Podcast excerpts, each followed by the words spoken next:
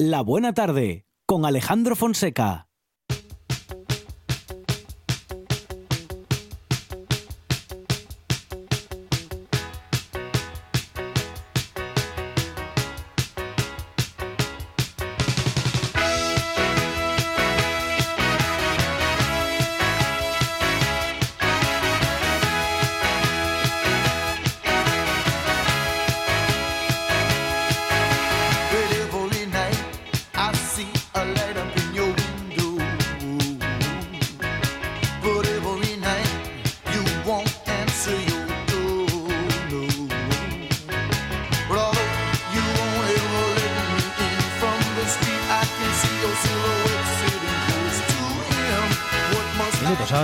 Literatura, siempre, vamos, siempre con la diversión como excusa o con la literatura como excusa para la diversión en la radio.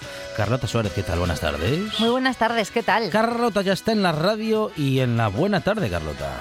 Bueno, y te estoy viendo que tienes ahí detrás del ordenador una risa floja. A ver si no me vas a hacer caso porque estás ahí dándole a la risa floja. No, no, estoy, eh, si acaso, avanzando mm, eh, pues eh, lo, próximo que Qué buena pinta. tendremos. Y qué portadas, ¿eh? Sí, sí, sí. Qué portadas. Grande. Esa colección. Ángel Gallota. Ángel Gallota, sí. Sí, sí, Bueno, pues hoy empezamos con una... Bueno, hablando de, Gijón, de Gijón que tiene mucha letra, y ya tenemos un adelanto de lo que va a ser Poex el Festival Poético de Gijón, que este año se consolida ya como uno de los grandes eventos de la poesía a nivel nacional. Y, es que va a haber un concurso de videopoemas. La convocatoria ya se sabe que va a ser hasta el 21 de marzo a las 12 de la mañana.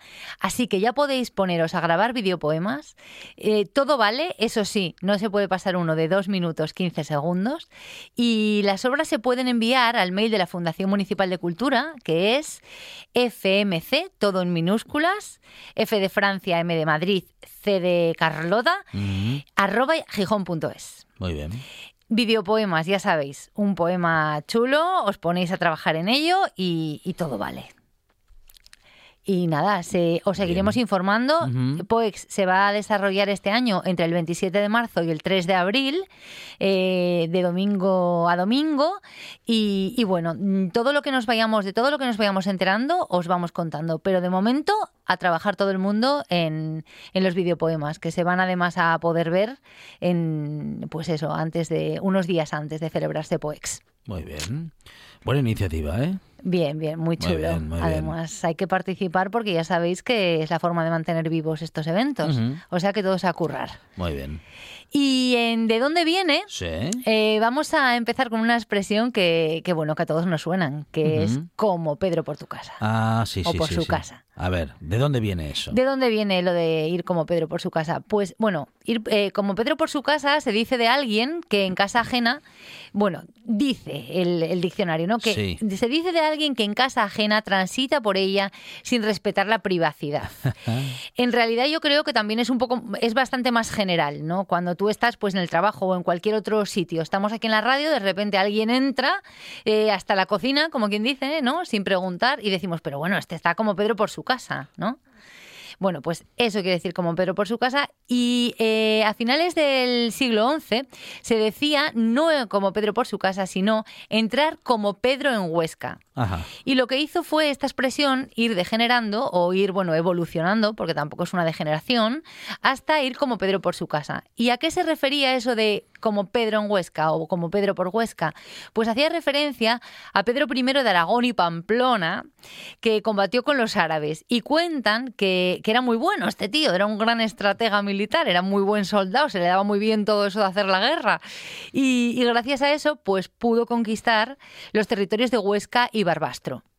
Fue una victoria tan contundente, tan flagrante y tan, vamos, tan indiscutible, que se interpretó como si no hubiera existido resistencia alguna y como si Pedro efectivamente hubiese entrado pues en su propia casa. Sí, sí, sí, Y bueno, fue evolucionando la expresión y se quedó como Pedro por su casa. Muy pues bien. quedó. Eh, vamos, como si estuviese en casa en cualquier sitio. En cualquier sitio. Y quedó, pues bueno, de como Pedro en Huesca o Pedro por Huesca, se quedó como Pedro por su casa. Para que se toma muchas confianzas también, ¿no? Sí, también. Es que luego estos sentidos van, van evolucionando, sí. Y luego la segunda es ponerse morado. Ajá. Ponerse morado eh, tiene su origen en una enfermedad, en la cianosis, eh, que bueno, la piel adquiere un color así como, como azulado. Y en el pasado, eh, la cianosis se asociaba con una gran ingesta de alimentos. No se sabía muy bien a qué era debido y, se asociaba a eso, a que comías demasiado y, entonces, bueno, pues, pues te ponías cianótico eh, azul, ¿no? Morado. Entonces, eh, en el sentido de, eso, de, de, comer demasiado. Pero también evolucionó la expresión y a día de hoy refleja satisfacción y felicidad por haber comido algo, ¿no? Pues te has puesto morado a pasteles, pues te has puesto morado a pasteles, pero no implica esa enfermedad o encontrarte mal te has puesto morado, pero estás encantado de la vida. Has comido por encima de tus posibilidades. sí, pero vamos, que estás bien satisfecho, no, no estás, estás farto, que decimos aquí en Asturias. Eso, estás fartuco. Estás fartuco. Pues, eh, a ver, oler a chamusquina. Oler a chamusquina. Se dice me huele a chamusquina cuando algo no cuadra, ¿no? Mm. Parece un poco sospechoso. Esto me huele mal, ¿no? Esto me huele mal. Sí, me huele a chamusquina. Y su origen proviene de la época de la Inquisición. Porque cuando se quemaban escritos y libros, herejes en las hogueras, y a veces se acompañaban aquellos escritos de sus propios autores, O, de los impresores o de los que imprimían esas, esas obras. Entonces, bueno, obviamente olía a chamusquina. Si tú olías a, a chamusquina, es que algo había sucedido, ¿no? Y de ahí quedó el me huele a chamusquina. muy bien. Bueno, origen histórico eh, y negro también. negro, muy negro. Esto muy negro, muy negro. Hay de nosotros como... Bueno, a mí me quemarían con unos cuantos papeles también. Carlota Suárez nos acerca siempre el relato de editoriales, de libreros y libreras y hoy tenemos a toda una librería de Gijón. Sí. Carlota, ¿eh? Bueno, la librería de hoy, en una librería, hoy vamos a hablar de identidad secreta. Identidad Secreta está en la Plaza Compostela 4, aquí en Gijón, en el barrio de Llano, aquí cerquita de, la radio, cerquita de la, de la Buena Tarde. Y, bueno, yo contacté con ellos para preguntarles, eh, ¿tú pasas por Gijón? Y, encuentras identidad secreta y ya sabes lo que es. Además es que hay una cosa que me encanta, que no pone eh, libros y cómics o... Eh, a ver, ellos tienen, tienen juegos, juegos de mesa los clásicos juegos de mesa de cuando, pues lo que vamos, lo que no hacemos ahora, que es jugar alrededor de la mesa y reunirnos todos, aquellos eh, juegos de cuando llovía mucho, de cuando había tormentas, de esas tardes eternas en casa, bueno, pues eso lo tienen en, identidad secreta. Tienen muñequitos, tienen eh, tebeos y es que además tú ves el cartel y pone tebeos no pone cómics. Entonces, claro, los chicos de identidad secreta a mí ya pues me hicieron tilín porque nos vamos a engañar.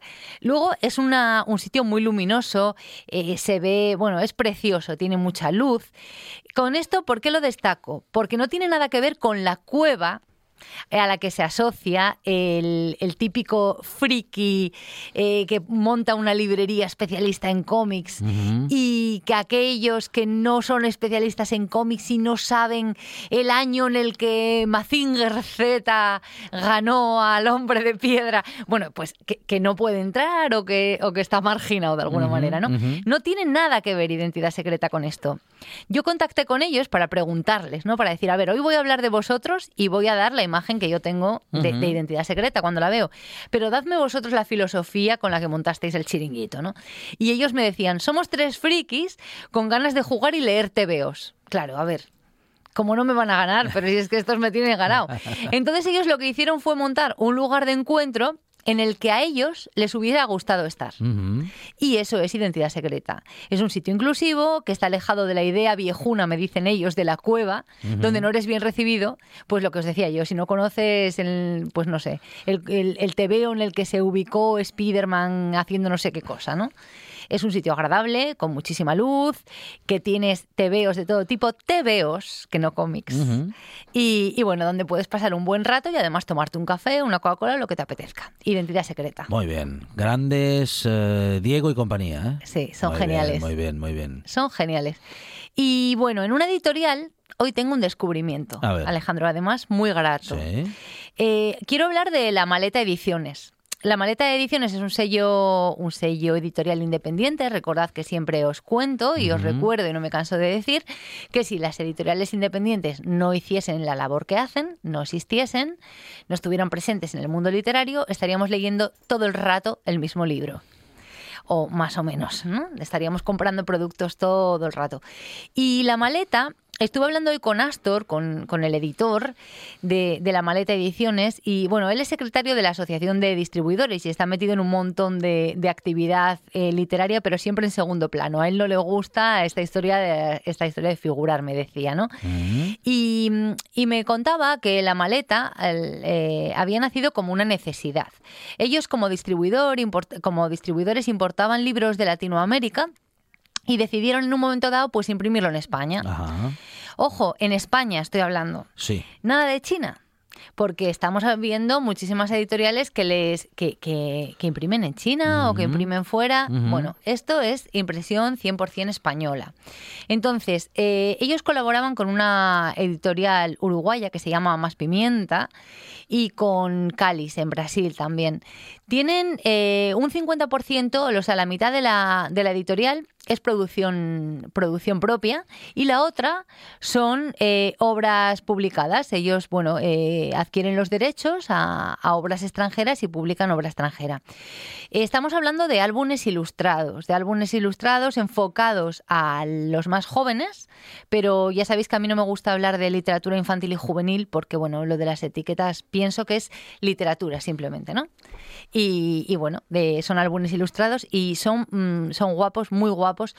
Hoy eh, estuve mm, hablando con Astor y, me quedé con ganas de más. Entonces, bueno, solamente os doy, eh, os voy a dar ese apunte sobre la editorial, pero hablaré de más cosas en el futuro, porque tengo pendiente, voy a leer, eh, vamos, voy a llamar, a llamar a Fanny o a Rafa, mis libreros de cabecera, eh, para comprar Somos Exploradores, un, un, libro al que le tengo muchísimas ganas, que habla de dos hermanos que, bueno, que tienen que salir de su país y, bueno, es un libro duro, pero explicado mm, muy gráficamente, pues de lo que supone irse de tu casa, ¿no? Irse de tu país. Y mm, es de dos autores iraníes. Y, y, bueno, tengo muchas ganas de echarle el guante a este libro. Y no quiero explayarme más con él porque ya sabéis que yo hasta que no lo lea, eh, no me gusta, mm, bueno, pues acercároslo porque no os lo puedo acercar si yo no lo leí. Entonces, sí que me acercó hoy un poco a la filosofía Astor, me dejó con la miel en los labios y como bien os digo, yo os invito ahora a explorar la maleta ediciones en redes sociales, en su página web y, y en las librerías, por supuesto, y en nada os cuento más cosas. Muy bien, muy bien, qué bueno, qué bueno. Carlota, ahí ya nos dejaste con ganas de saber más. ¿eh? ¿Verdad que sí? Sí, sí. Yo también me quedé con ganas y además que me sentía hasta un poco avergonzada de no conocer la, de no conocer los libros de la maleta, de la maleta.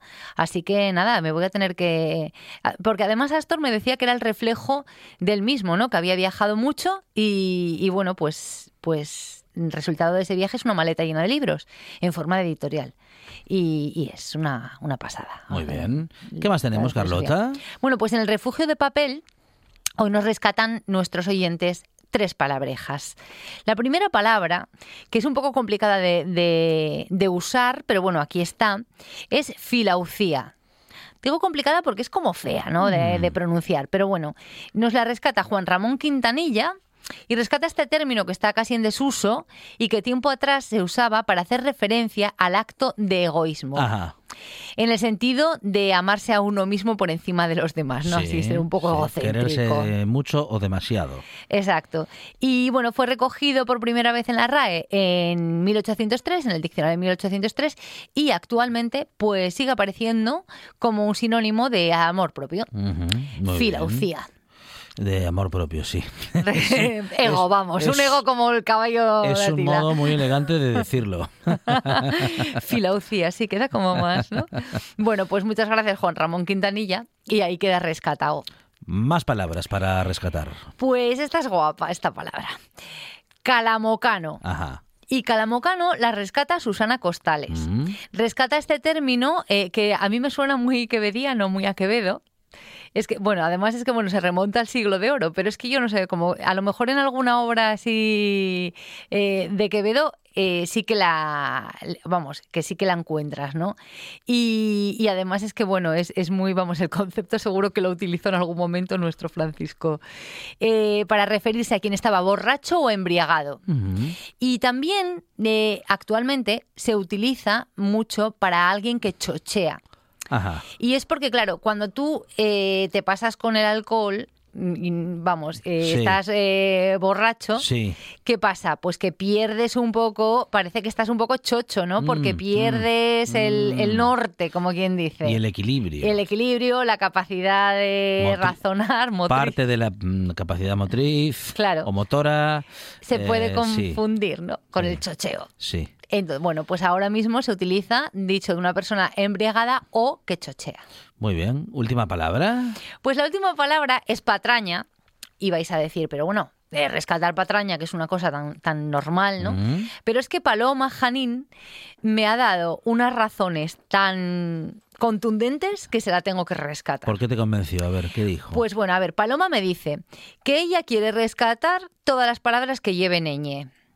Y ella está viendo que patraña se utiliza, en lugar de patraña se utiliza mentira. Y la patraña lleva ñ y la mentira, ¿no? Entonces tiene miedo que con tanto teclado y tanto dispositivo electrónico, tanto teclado americano, eh, la ñ vaya quedando así como un poco relegada. Y nos olvidemos de nuestra querida virgulilla. Entonces ella patraña la quiere rescatar para que lo utilicemos en lugar de mentira o de embuste, y, bueno, y que la quiere rescatar. Entonces, vamos a rescatar patraña en el sentido de mentira, bulo, historia inventada, con el propósito eh, o la mala intención de engañar.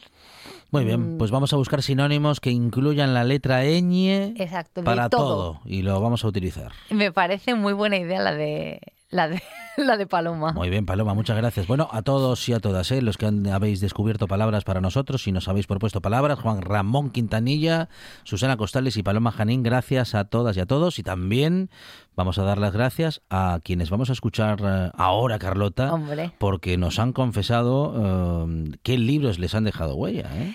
Sí, nos cuentan. Hoy tenemos a Maxi Rodríguez, además nuestro mm, villalpandero favorito, que acaba de sacar libro, además por ahí anda, y, bueno, nos va a contar qué libro le marcó y el motivo de que le haya marcado además este libro. Maxi Hola, soy Maxi Rodríguez y el libro que más me marcó, bueno, en realidad hay muchos, ¿no? Pero creo que como dramaturgo es casi obligatorio que yo elija un texto teatral. Y voy a hacerlo reivindicando lo que para mí ya es un clásico del teatro contemporáneo. Se trata de Ay Carmela, de Pepe Sánchez Sinisterra, que además fue profesor mío de dramaturgia.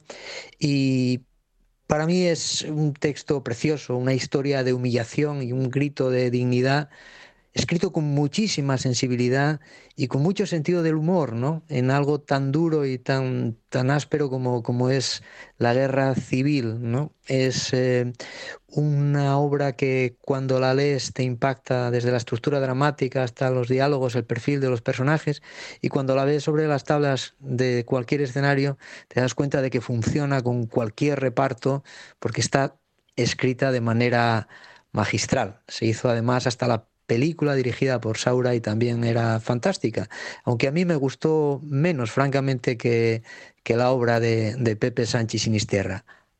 Ay, Carmela, un gran libro, no te lo pierdas. Muy buena recomendación la de Maxi, ¿eh?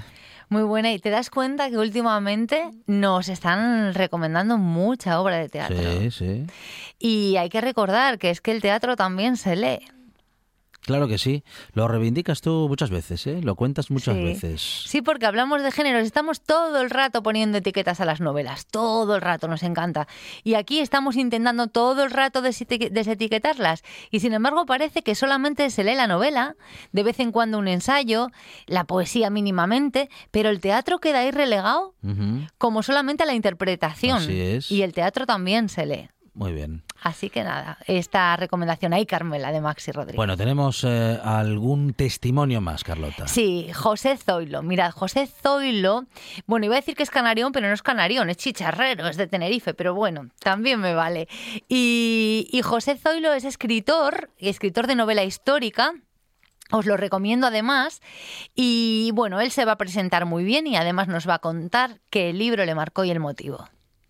Hola, soy José Zoilo, escritor de novela histórica, eh, y mi última novela es Lord de Mano, publicada por Ediciones B del grupo Penguin Random House. Hoy estoy aquí para hablar de, aquella novela que, me marcó y en este caso, como no podía ser de otra manera, fue también una novela histórica. Eh, se trata de Aquila, el último romano, una novela que ya tiene unos años, e incluso se ha reeditado con un nombre diferente, pero la autora es Rosemary Sutcliffe, una, una escritora anglosajona ya fallecida. Eh, en la que ficcionaba la historia de, del rey Arturo, pues alejándola de, de, los mitos y las leyendas y dándole más un, un barniz del personaje histórico que nos podemos encontrar, ¿no? Esta fue la primera novela histórica que leí, como ya he dicho, y fue la que me abrió el, camino a, convertirme pues, en un amante de, la novela histórica, tanto como lector como, escritor. Si alguno ha leído, espero que lo haya disfrutado, y si alguno no ha leído, pues que aproveche, porque es un novelón. Qué bueno, qué bien lo cuenta Carlota, ¿eh? Es genial. Y escribe muy bien además José Zoilo. Os recomiendo que la novela histórica no solo es Ken Follett. es José Zoilo. Bueno, también es Pilar Sánchez Vicente, claro. Mm, claro que sí. Bueno, a Ken Follett no le hemos tenido. A Pilar sí, pero bueno, ¿dónde va a parar? Es cuestión de nada, de tiempo que se pase por aquí. Mucho pero es mucho más divertida Pilar. ¿dónde Hombre, ¿dónde va a parar? Claro, claro que sí. Bueno, playa pelirroja. hemos rescatado palabras, hemos tenido el testimonio de escritores y escritoras también, de editoriales y de librerías con Carlota Suárez, eh, la literatura que se convierte en muchas cosas, pero sobre todo en buenas reivindicaciones que además se pueden llevar a cabo. Carlota, muchísimas gracias. Abrazote. Un programa de viajes, turismo, aventura e historia lleno de contenidos didácticos con los que aprender y divertirse. Un escaparate turístico donde se incluyen información sobre casas rurales, hoteles, gastronomía, turismo de aventura, senderismo, festivales. Voy a volver a salir y quiero que me aplaudáis como si fuera yo que sé. Un buen día para viajar. Un programa de apoyo al sector turístico de Asturias. Los sábados y domingos a las 10 de la mañana. La buena tarde con Alejandro Fonseca.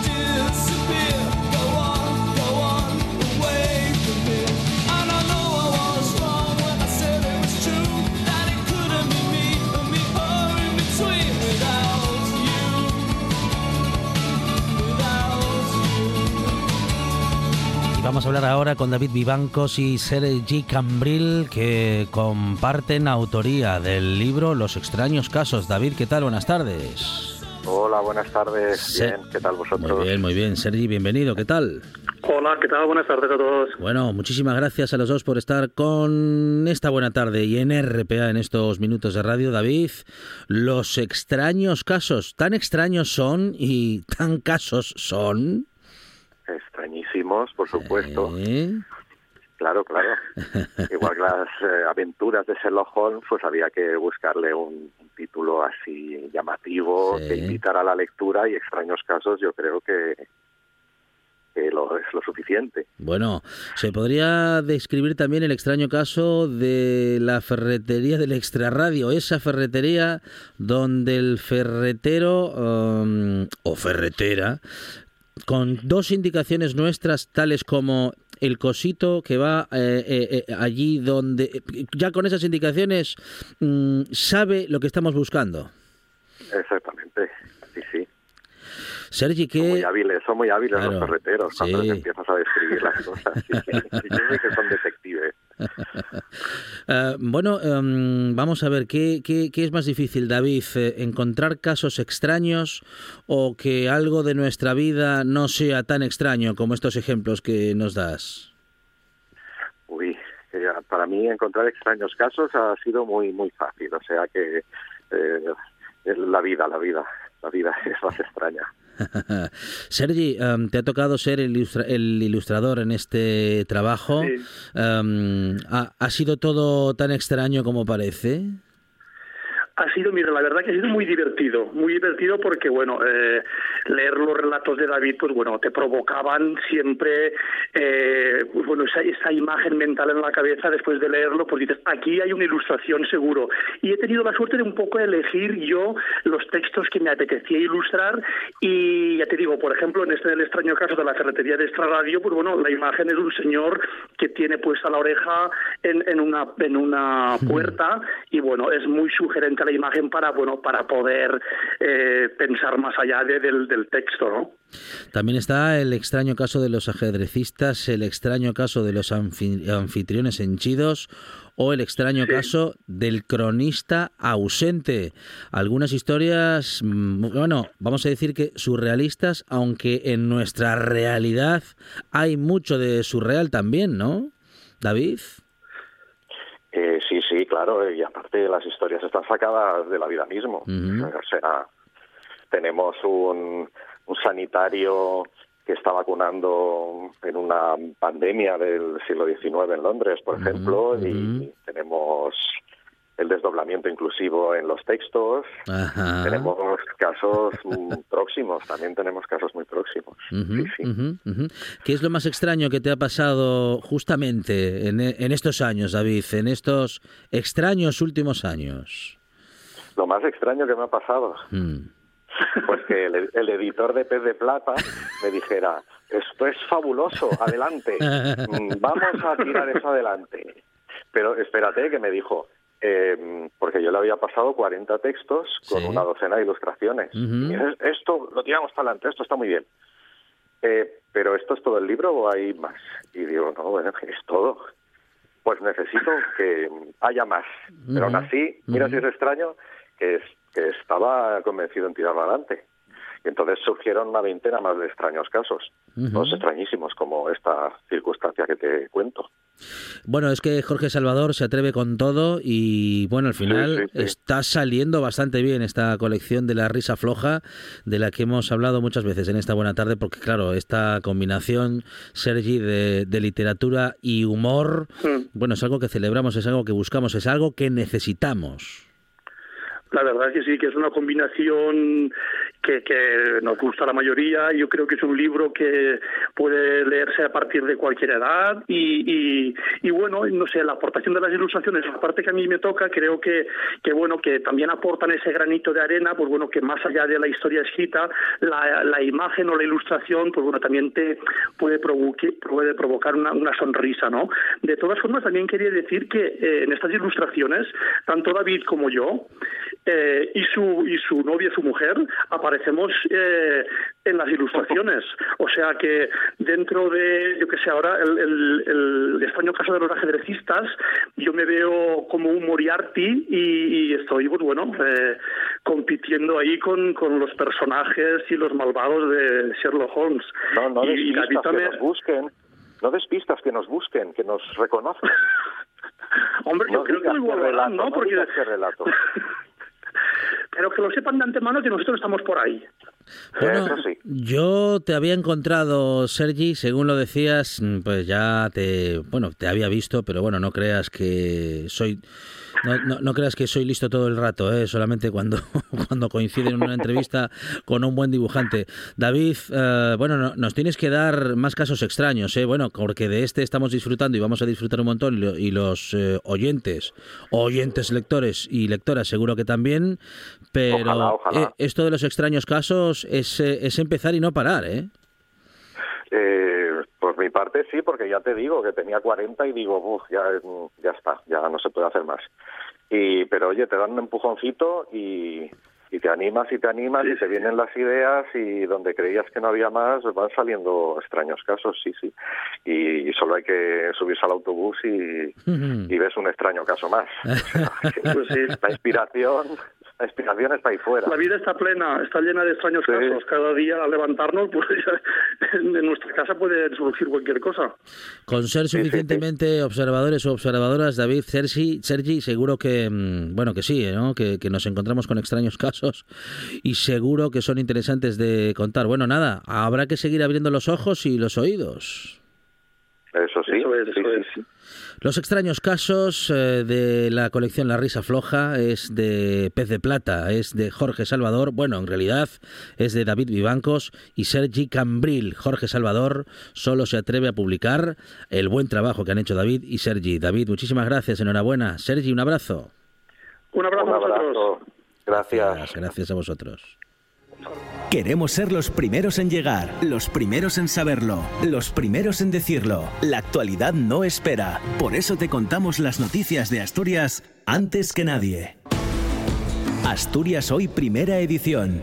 De lunes a viernes a las 7 de la mañana. La Buena Tarde con Alejandro Fonseca.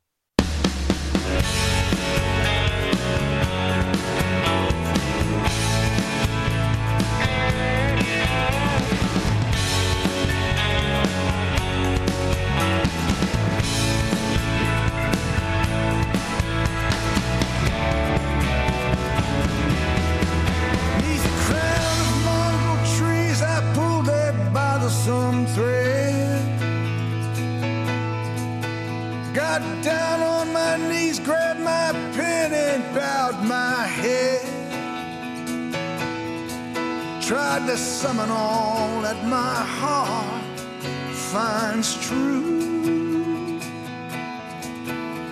and send it in my letter to you.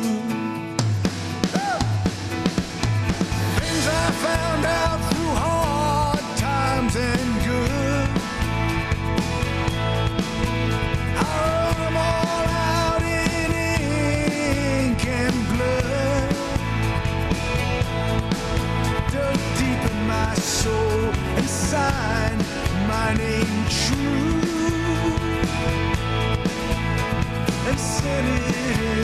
In my letter to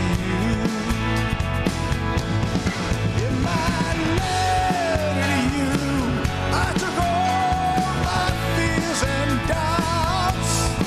In my letter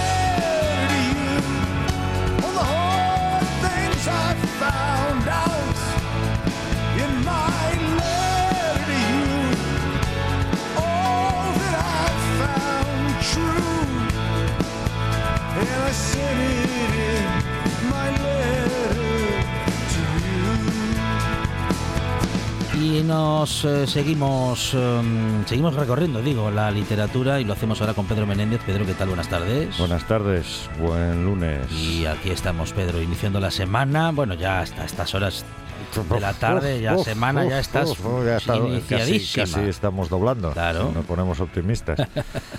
Eh, hoy no tengo invitado ni invitada, que llevábamos ahora una larga racha. Sí y volveremos, empezar, reempezaremos, bueno, físicamente, físicamente hablando, porque aquí invitados y invitadas bueno, siempre, siempre, siempre, hablamos de alguien y siempre. Pero esta vez traigo eh, a un escritor de estos, como ya hablé más veces de este tipo de escritores, que quedan así como en la sombra toda su vida. Y es que acabo de fallecer hace nada, el 7 de enero.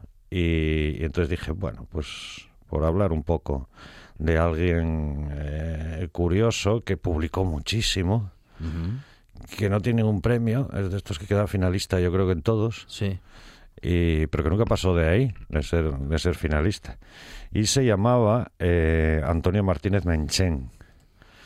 Y a mí, mm, la verdad es que sé muy poco de él, ¿eh? pero de las cosas que sé, una que me llama la atención es que eso que acabo de decir, Antonio Martínez Menchen, es Sí. un seudónimo, no es un nombre de verdad.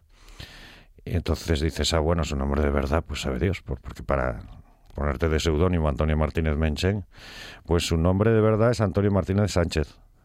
Tampoco difiere mucho, pero bueno, lo, No, es que lo haya- suficiente para, para gusto del autor. No es que se haya complicado mucho Sí. la vida. Mm. Es hermano de otro escritor bastante más, con que fue bastante más conocido, Andrés Soler. Y algún día podemos hablar de, de Andrés Soler.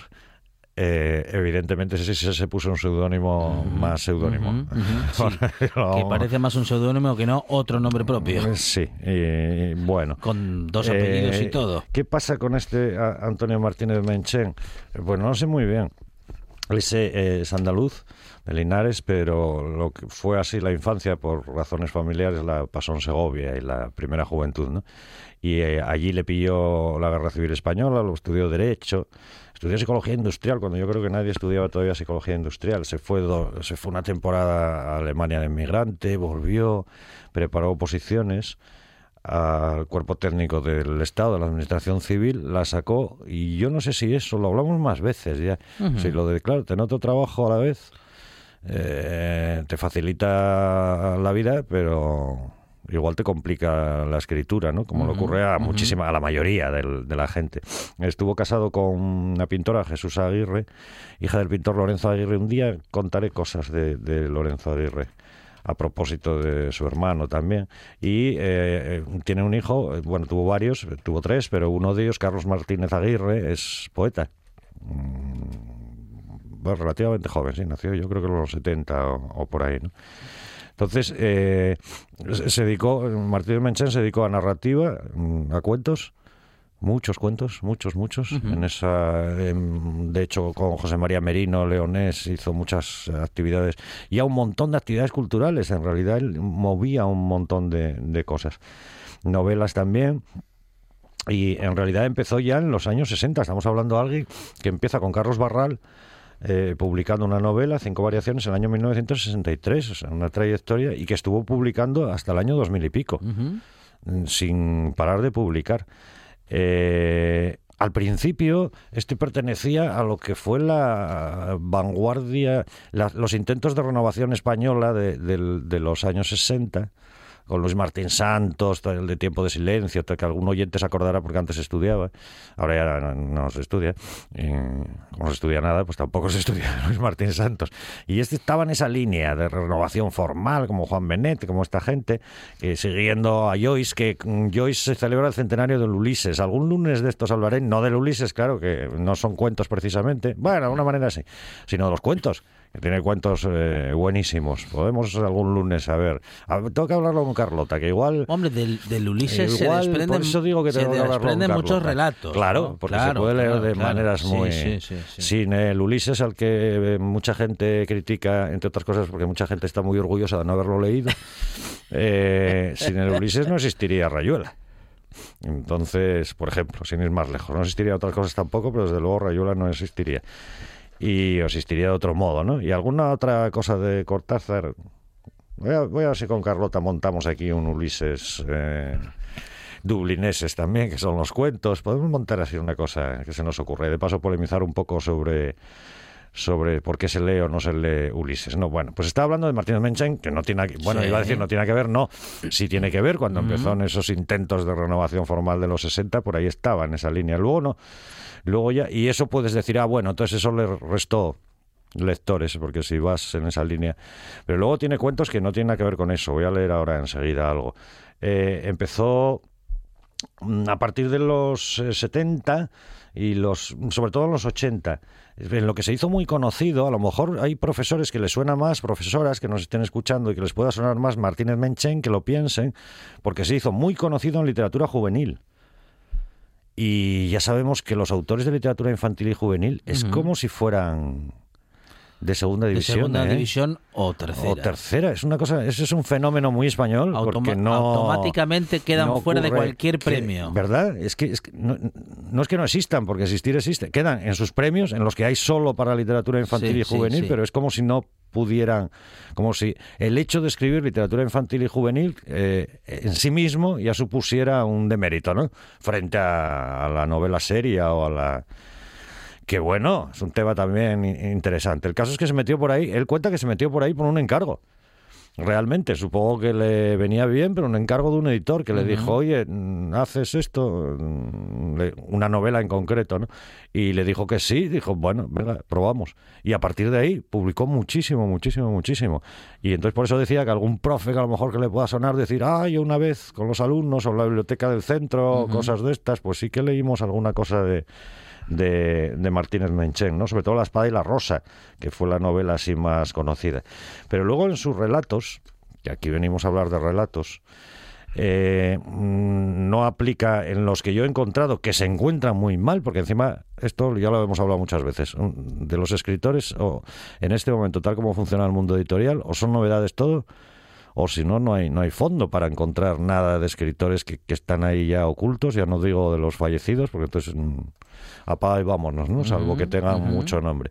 Los relatos no tienen nada de experimental y se ajustan, bueno, a lo que yo creo que fue la línea del relato español de esta segunda mitad del siglo XX, eh, influida desde luego, influida por nombres como Aldeco hasta detrás de esto, pero también por hispanoamericanos. Son- Los autores de relatos españoles malamente pueden escribir relatos ahora, los podían escribir hace 20 años sin contar con pues con Borges de mano o con claro, es que es imposible. Y si no, pues entonces lo que estás haciendo como que no. Pero bueno, voy a leer algo, ya que hoy eh, entonces el invitado, aunque claro. sea en mi voz, Sí, pues sí. Eh, estos son cortitos, he traído un par de relatos así cortitos. Eh, el primero se titula Un crimen. Y dice así.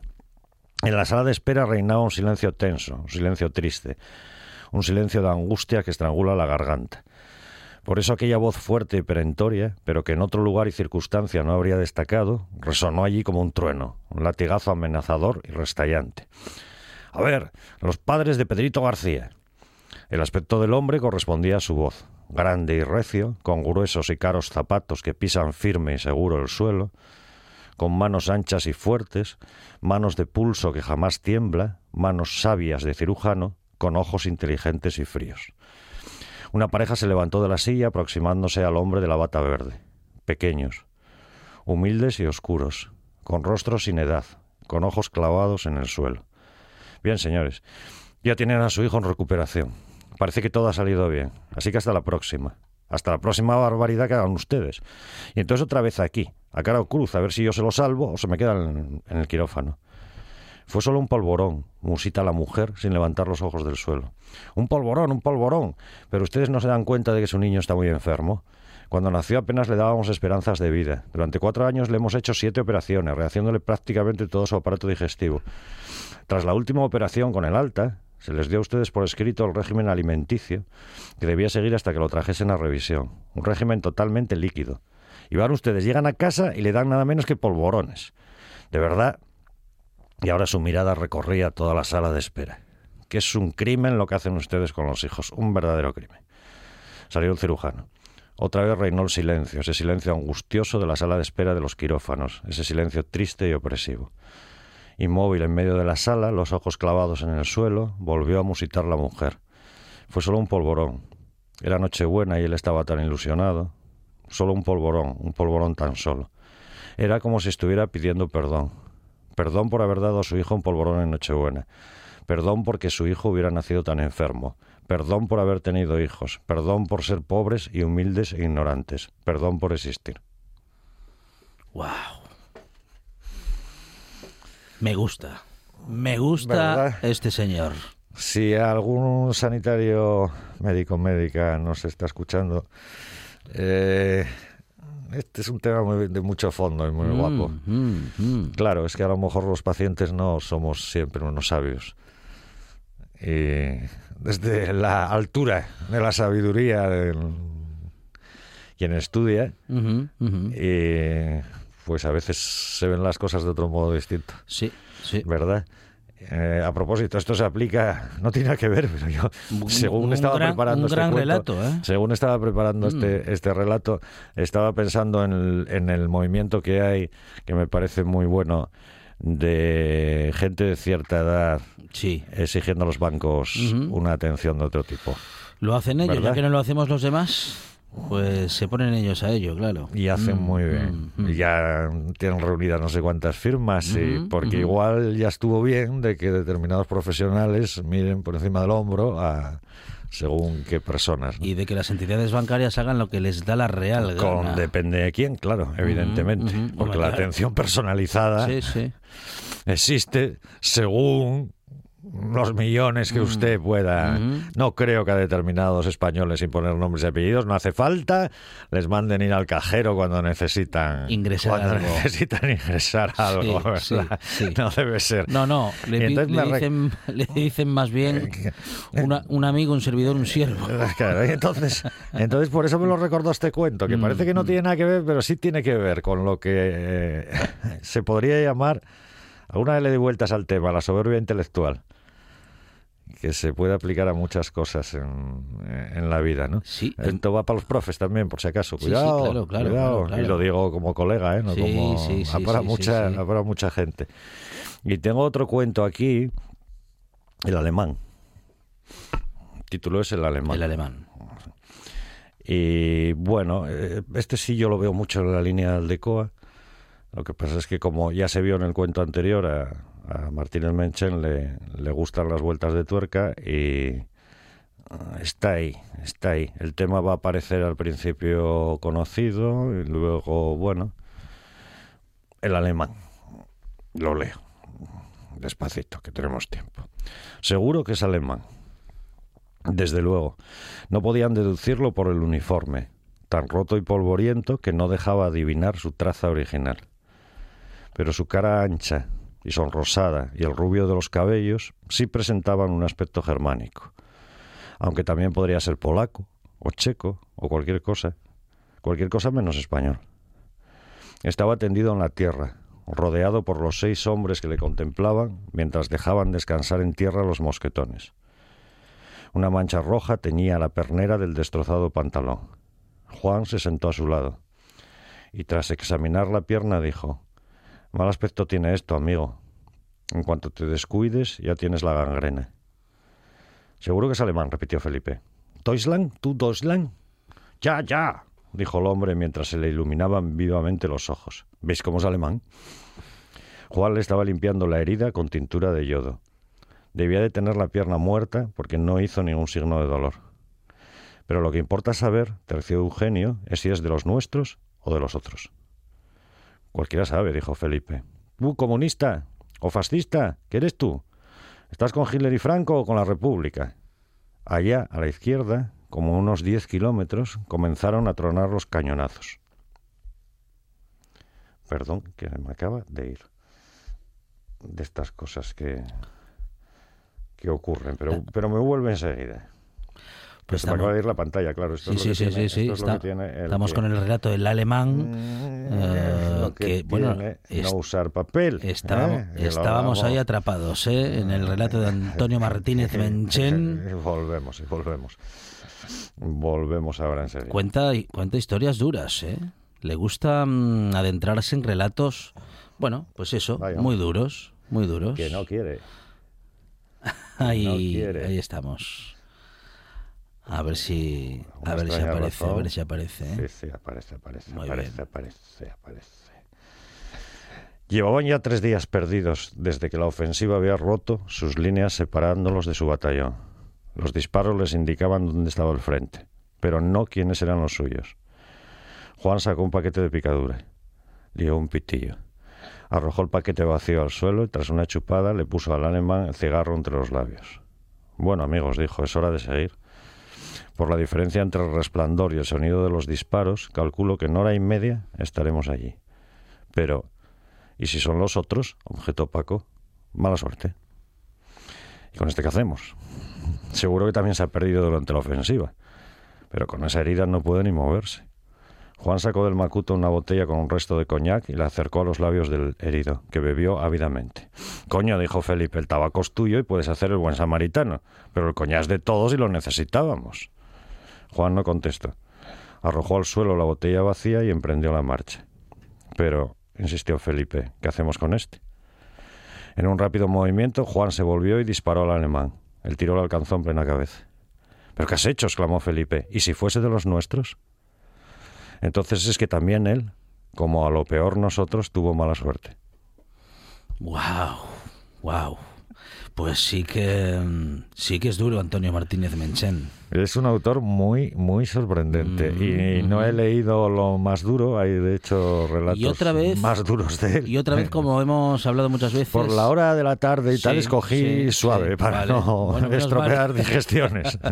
Entonces, Em, esto de lo que hemos hablado tantas veces, la estructura del cuento, como las las últimas que dos líneas, tres líneas del Es cuento cuando le das la vuelta de son fundamentales. Claro, si claro. las, si decir, las hay- tienes, hay autores que si no les gusta claras, mucho eso. vas ¿eh? hacia allí. Hay sin- Mm, autores que sabes que eso dicen, no, yo prefiero dejar un final abierto y tal. Ajá. Pero eh, uno de los, creo, de los valores del cuento contemporáneo es este, ¿no? El cómo nos va llevando y, y de repente hay una vuelta de tuerca al final que es la que de verdad le da sentido al cuento, porque lo otro es una anécdota. En realidad, todo lo que está ocurriendo en un cuento de este tipo no es más que la, la anécdota, ¿no? Tiene cuentos de toreros, tiene cuentos de boxeadores, muy en la línea de un relato español, por eso decía yo Aldecoa y tal, eh, y son cuentos de perdedores, dicho, dicho así. Es curioso porque él, bueno, en realidad no, no te encaja eh, ni con su narrativa juvenil ni con ese un funcionario que está en la administración. Allí fue donde conoció a José María Merino, el autor leonés, fue funcionario durante, bueno, hasta su jubilación también, porque claro, de cuentos no se vive en España. Yo pienso que estos, estos tipos en Estados Unidos eh, serían los típicos profes de universidad de escritura creativa porque en ninguna universidad americana te van a pedir el título de licenciado en no sé qué. y, y bueno, y aparte eh, era, era licenciado en cosas, o sea que independientemente, ¿no? Pero seguro que lo contrataban tranquilamente. Aquí pues estás de funcionario. Y entonces esto- esta otra parte a mí me gusta también, porque es un poco esa línea... Empezó a nadie sabía cuando se lo cruzaba por la calle, que era el mayor escritor de que... Y entonces, eh, pues sabe Dios eh, cuánta gente, hablando del trato, eh, habrán estado en una oficina, en una ventanilla o lo que sea, con este señor, con Antonio Martínez Menchen, atendiéndoles como, como funcionario. Y no lo saben aún a día de hoy. Y no lo sabrán nunca, claro. Súper interesante este escritor, de esos escritores que podemos rescatar gracias a quienes los conocen, les han conocido y nos, eh, bueno, literariamente hablando digo, y nos acercan su trabajo. De esos escritores que si no escuchases La Buena Tarde, no sabrías que existen y son buenos y buenísimos y buenas y buenísimas. Hoy ha sido un escritor, otras veces han sido escritoras. Siempre es nuestro profesor Pedro Menéndez. Pedro, muchísimas gracias. Gracias a vosotros, buena semana. Grande Antonio Martínez con el que nos vamos a las noticias, tras lo cual hablamos de tecnología y más cosas.